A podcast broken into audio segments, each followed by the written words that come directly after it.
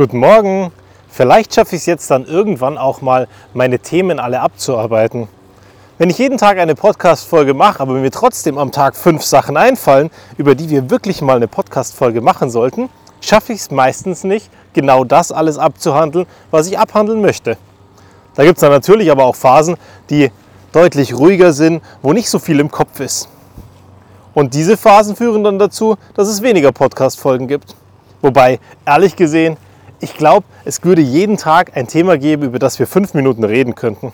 Und das würde ja auch Sinn machen, weil ein paar Impulse am Tag schaden ja auch nicht.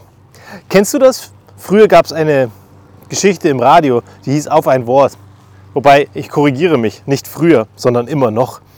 Abends im Radio um kurz vor zehn, soweit ich weiß. Und meine Mama hat die immer wahnsinnig gerne gehört. Die Impulse sind eher religiöser Natur, aber die Impulse in Summe kann man trotzdem für sich mitnehmen und für sich anpassen und für sich wahrnehmen.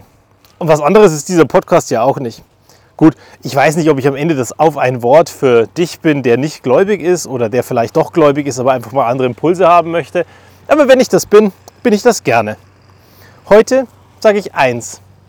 Ich muss noch mal eins rausgreifen, das Thema Dankbarkeit, weil das mich in der letzten Zeit gewaltig umtreibt. Ich glaube, dass ganz viele Probleme nur dadurch entstehen, weil wir einfach vergessen, dass wir dankbar sein müssen, dass wir sehen müssen, was wir haben. Und wenn wir jeden Tag aktiv und genau hingucken, dann werden wir uns über ganz viele Dinge gar nicht beschweren. Und wenn wir uns gegenseitig sehen in einer Partnerschaft, dann werden wir den anderen wahrnehmen. Und deswegen finde ich es an vielen Tagen so viel schöner zu sagen, ich sehe dich, als ich liebe dich. Weil wenn ich den anderen sehe, dann sehe ich ihn immer. Dann sehe ich ihn in all seinen Facetten, mit seinen guten und seinen schlechten Seiten oder mit seinen Ecken und mit seinen Kanten. Und das ist auch schön so, weil keiner muss perfekt sein von uns. Und wenn wir uns gegenseitig akzeptieren mit unseren Macken, die wir haben, dann ist die Partnerschaft so viel schöner und so viel einfacher. Und dann sehe ich eben den anderen, auch noch Jahre später. Man entwickelt sich miteinander und nicht gegeneinander. Und man sieht sich über die Zeit immer noch. Und ansonsten Dankbarkeit. Ich glaube, wir hatten es so oft über verschiedene Themen. Kann ich mich nach 15 Jahren noch über ein Auto freuen? Ja, ich kann.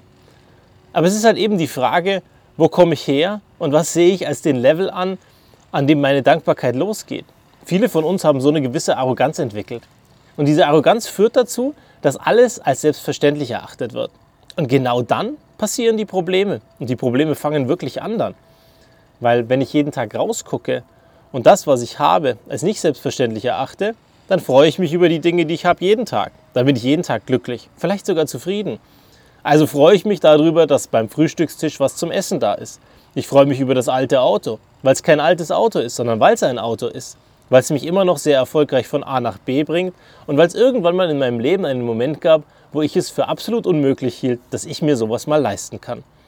Oder ich freue mich darüber, dass ich aufstehe, dass ich aus dem Bett komme, dass es mir gut geht. Ich bin dankbar dafür, dass ich einen Job habe, anstatt mich zu ärgern darüber, dass ich schon wieder in den Job muss. Es ist immer eine Frage der Perspektive und des Blickwinkels. Und wenn wir auf die Dinge so gucken, dass wir sie nicht als selbstverständlich erachten, genauso wie unsere Gesundheit, dann werden wir an einen Punkt kommen, wo wir so viel mehr Spaß und Freude am Leben entwickeln, so viel mehr Begeisterung haben und so viel glücklicher sein werden. Und dafür plädiere ich heute, dass wir es endlich schaffen, dass wir darüber zufrieden und glücklich sind, was wir jeden Tag haben und das alles sehen und nicht traurig sind und sagen, hey, ich habe mir meine sechs Bereiche angeguckt, die du in deinem Buch da predigst mit der Penthouse-Theorie oder dem Masterplan. Und dann gucke ich da rein und dann stelle ich fest, ich bin total unglücklich und unzufrieden, weil wenn ich darauf einen Ampelcheck machen würde, dann wäre bei mir alles orange, wenn nicht sogar rot. Und dann sage ich wieder, ich glaube, deine Perspektive ist ein bisschen verschoben, weil wenn du anders draufschauen würdest, würde es dir so viel besser gehen. Und so habe ich die Tage ein Gespräch geführt über Talent.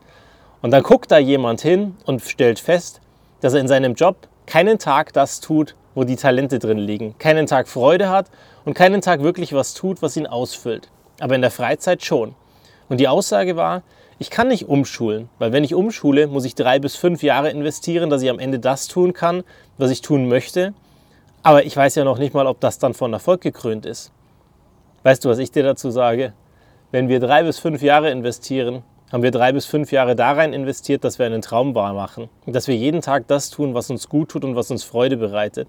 Und ich finde es so viel tragischer, diese drei bis fünf Jahre nicht zu investieren und am Ende ein Leben zu haben, wo du jeden Tag frustriert bist und in der Freizeit ein bisschen Glück findest. Weil dazu sind die 60 Prozent aktiv wahrgenommener Zeit, die wir jeden Tag im Job haben, einfach viel zu viel.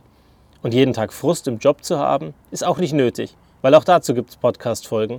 Und am Ende würde ich dir sagen, hey, ich glaube, dass du der beste Kloputzer des Universums sein kannst und da auch ganz viel Freude haben kannst und dich währenddessen weiterentwickelst, weiterbildest und besser wirst, dass du morgen das tun kannst, was du wirklich tun willst.